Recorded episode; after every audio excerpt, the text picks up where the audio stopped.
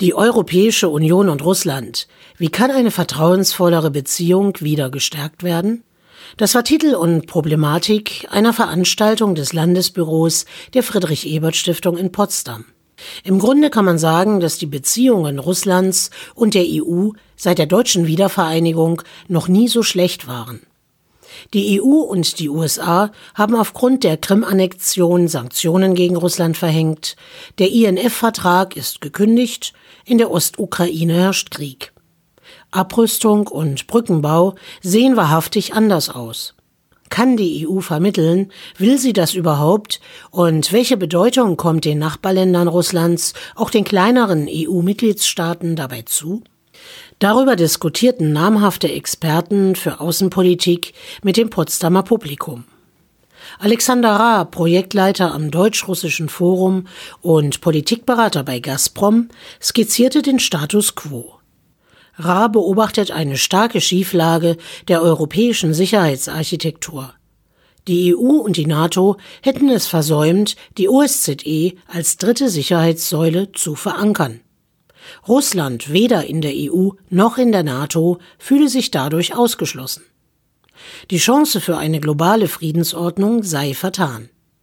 Alexander Ra appelliert deshalb an ein altbekanntes Credo. Was wir jetzt brauchen, ist äh, eine Ankopplung im Sinne eines europäischen Hauses an und mit äh, Russland, aber auch an die Ukraine und an die Länder, die nicht in die NATO und die EU eintreten können oder jedenfalls in den nächsten Jahren werden. Und hier, glaube ich, ist eine Ostpolitik sehr wichtig als eine Art Gegenbalance zu dieser Politik der östlichen Partnerschaft, die EU macht, die äh, den alten branchen-ostpolitischen Aspekt des Wandels durch Handels völlig äh, negiert und nur darauf setzt, äh, Länder über die demokratische Schiene, über Unterstützung der Zivilgesellschaft in den Westen zu holen. Zu Russland hat man dieses Konzept nicht entwickelt. Und hier würde eine Branche Ostpolitik, die wirklich noch einmal den Wandel durch Handel, diese These immer wieder in den Raum stellt, sehr, sehr erfolgreich wirken können. Angesichts wirtschaftlicher Verflechtungen und Kooperationen, zum Beispiel in Form einer Energiepartnerschaft, könne man Russland wieder einbinden, wie Alexander Ra ausführte. Das ist vor allem auch wichtig,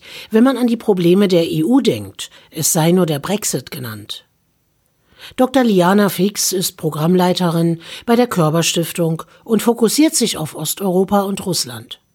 Lässt man die 90er Jahre Revue passieren, sei aus westlicher Sicht vor allem die Demokratisierung in Russland gescheitert. Ich glaube, was wir uns klar machen müssen, ist, dass im Moment im Prinzip kein Vertrauen in den Beziehungen herrscht. Und seit der Annexion der Krim, seit diesem berühmten Gespräch mit Angela Merkel, bei dem sie sagte, sie fühlt sich angelogen von der russischen Seite, ist wirklich ein fundamentaler Bruch passiert in den Beziehungen. Und ich glaube, von diesem Ausgangspunkt, dass wir momentan kein Vertrauen haben, müssen wir versuchen, uns zu überlegen, wie kann man weitergehen, wenn eine Beziehung eben nicht mehr auf Vertrauen beruht? Wie können wir sozusagen einen rationalen Ansatz gegenüber Russland entwickeln, der sowohl unsere als auch die russischen Beziehungen in Betracht zieht? Und ich glaube, da ist Deutschland in einem besonderen strategischen Dilemma, weil Deutschland eigentlich immer das Land war, was sich am allerstärksten für Kooperation mit Russland, für einen Austausch mit Russland eingesetzt hat. Was ist aus den vielen Angeboten geworden, die die EU an Russland gemacht habe, warf Dr. Liana Fix in den Raum. Diese Frage wurde thematisch gern aufgenommen von Dr. Carsten Vogt. Er ist Mitglied des Präsidiums der Deutschen Gesellschaft für Auswärtige Politik. Das ist die russische Vorstellung, als Nuklearmacht ebenbürtig zu sein mit den USA. Da sind wir sozusagen eine Klasse dahinter. Und sie haben letzten Endes kein konstruktives Verhältnis zu den kleineren Staaten in Europa, besonders bei ihren Nachbarn, gefunden. Und während wir auf diese Staaten wirken, durch Attraktivität ökonomisch und politisch, versuchen sie Einfluss auszuüben durch Druck und militärische Macht. Das eine ist Attraktion, das andere sind Mittel der Dominanz. Ich frage mich, was auf Dauer stärker ist. Denn wir zwingen ja nicht die Leute, nach Westen gehen zu wollen. Und Russland hat das Problem, dass seine Nachbarn überwiegend von ihm weg wollen. Nicht alle, aber überwiegend. Deshalb plädiert Vogt für eine Politik der kleinen Schritte, denn Russland wird in keiner Form an seine nationale Souveränität Zugeständnisse machen. Also geht es um ein Verhältnis der Fortsetzung und Vertiefung der Integration in der EU bei gleichzeitiger möglicher Kooperation mit Russland. Und bei der Kooperation mit Russland wird die große Vision auf absehbare Zeit nicht kommen, weil Russland nicht, sich nicht aus der Krim zurückzieht.